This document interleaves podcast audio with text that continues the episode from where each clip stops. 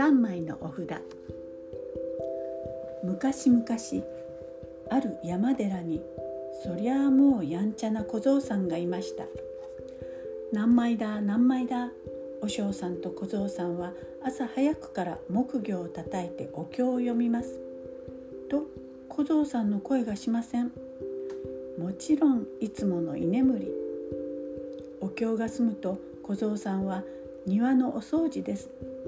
ところがうさぎを追いかけたりまあ無事には終わりません。この小僧さんにはお嬢さんもほとほと困り果てていました。この間の夜だってお嬢さんが墓場を歩いているとお墓の陰から破れ提灯が「ん？いやお化け!」これも小僧さんのいたずら。本当にお嬢さんこそいい迷惑です。そんなある日山はすっかり秋の色。裏の山にはもうどっさり栗が落ちている頃です。栗拾いに行きたい小僧さんは「なあお嬢さん行ってもいいかや?」「何？栗拾い？そりゃいかん」「どうしていかんのじゃ?」「いいか？あの山には恐ろしい山んばがいるんだぞ。食われちまってもいいだか？そげなものいるもんか。ねえってばお嬢さん生かしてけろってば。一度言い出したら聞かない小僧さんにお嬢さんもとうとうお手上げ。よし分かった。お前のような聞き分けのない子は少しは怖い目にあって少年を叩き直すがよかろう。万歳言ってもいいんだね。ただしこの3枚のお札を持っていけ。とお嬢さんはお札を取り出してはしゃぎ回る小僧さんに渡しました。これはお守りのお札じゃ。山んばが出た時きっと役に立つぞ。ああこんなもん何になるんだよ。それでも小僧さんはお札を受け取ると喜びさんでとっとこ山へ走っていきました。山には栗がいっぱい。小僧さんはもう大喜びでした。つい栗拾いに夢中になりすぎてふと気がつくと辺りはもう真っ暗。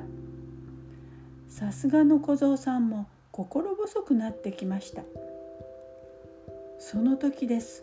急に後ろから「おやまあめんこい小僧だこと」わあで出た。でもそこに立っていたのは優しそうなおばあさんでした。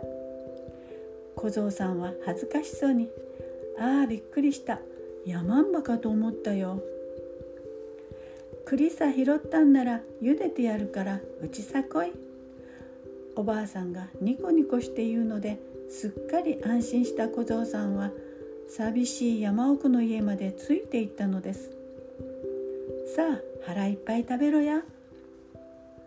おばあさんは小僧さんをいろり端に座らせると栗をたくさん茹でてくれました。小僧さんは嬉しくてむしゃむしゃ頬張りました。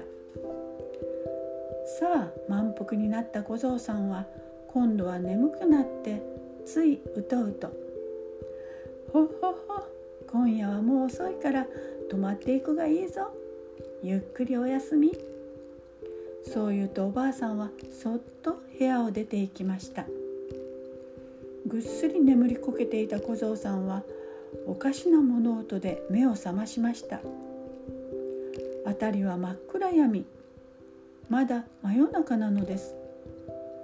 その音はどうやらおばあさんの部屋の方から聞こえてくるようです。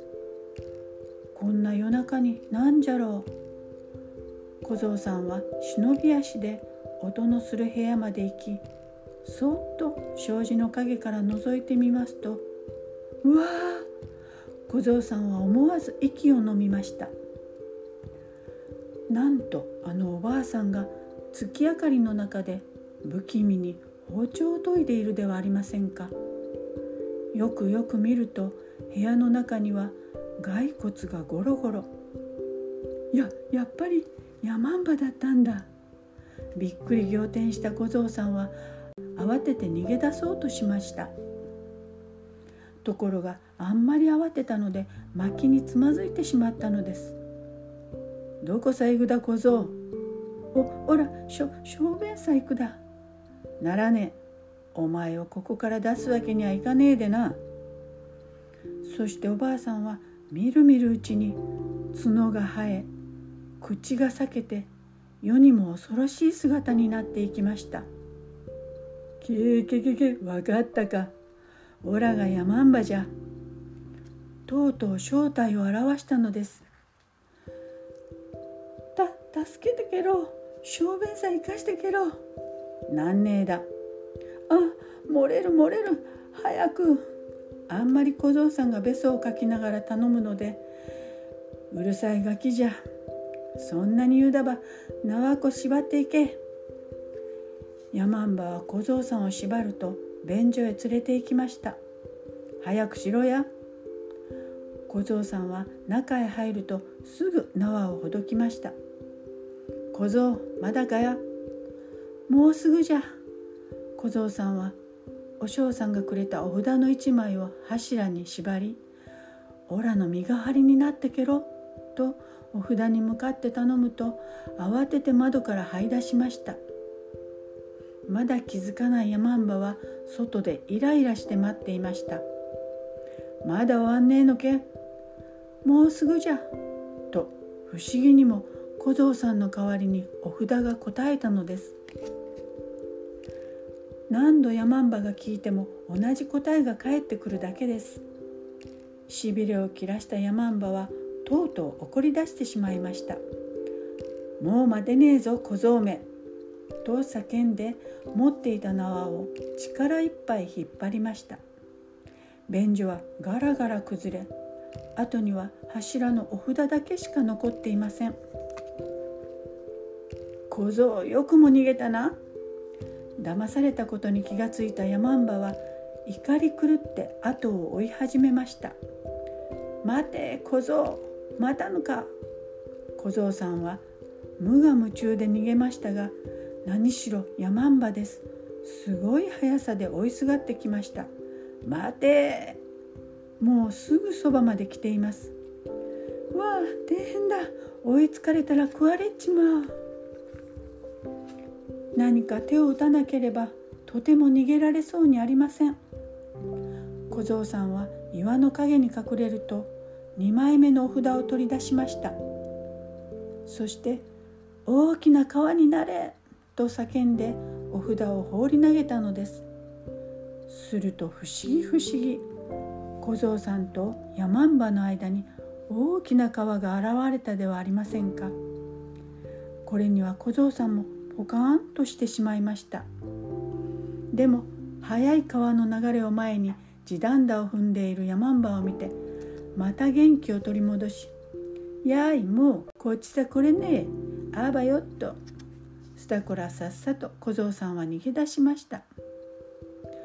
ところがさすがはヤマンバずんずん川の中へ入ってきて首の辺りまで水に浸かるとなんといきなり川の水をガブガブと全部飲み込んでしまったのです。走りながらはっと気がつくとまたもやヤマンバがすぐ後ろに来ています。驚いた小僧さんは3枚目のお札を取り出し放り投げました。火の海になれとまたまた不思議。あっという間にお札は火の海に変わりヤマンバを取り巻いてしまったのです。でもヤマンバはまだ参りません。今度は今飲んできたばかりの川の水をどっと吐き出して火を消してしまったのです。小僧さんはようやく寺へたどり着きましたがヤマンバもそばまで迫ってきています。小僧さんは戸をどんどん叩きました。お嬢様開けてくれろ。オラだよ。早く早く。食われちまうだ。けれどお餅を食べていたお嬢さんうるさいの。お前のようないたずら小僧は食われた方がいいだべ。そんなこと言わんで入れてけろ。今日からいい子になるから。わあ山んばじゃ。王将さんってば。やっと戸が開きました。小僧さんは寺の中に転がり込むと素早く水がめの中に隠れました。途端に山んばが飛び込んできました「やいおしょう小僧出せ」「小僧？どこの小僧じゃ?」「くそったれおしょう隠すとお前を先に食っちまうぞ」でもおしょうさんは平気な顔でお餅を焼いています。オラを食うだか？そりゃ面白い。だば化け比べしてお前が勝ったら食われてやってもいいぞ。王将ごときが山んばに勝てるものか。よし面白いわい。山んばの方ももうすっかり意地になっています。山んばよお前の術はすごいらしいが天井まで大きくはなれめ。山んばはすぐに天井まで大きくなってみせ得意になっています。おおこいつは見事見事。さすが山んばじゃ。舌がまさか豆のように小さくはなれめえな。もちろん山んばはあっという間に豆ぐらいに縮まりました。さあどうじゃ？驚いたか？今度はお前を食わしてもらうべ。ところが和尚さんはにやりと笑って餅の間にさっと小さな山んばを挟み込んでしまいました。そして山んばを挟み込んだ餅をおいしそうにパクパク食べてしまったのです。それからはもちろん山には山んばは出てこなくなりました。え？小僧さんは約束通りちゃんといい子になったかって？いえいえ。いつもの居眠りだけはちっとも治らなかったそうですよ。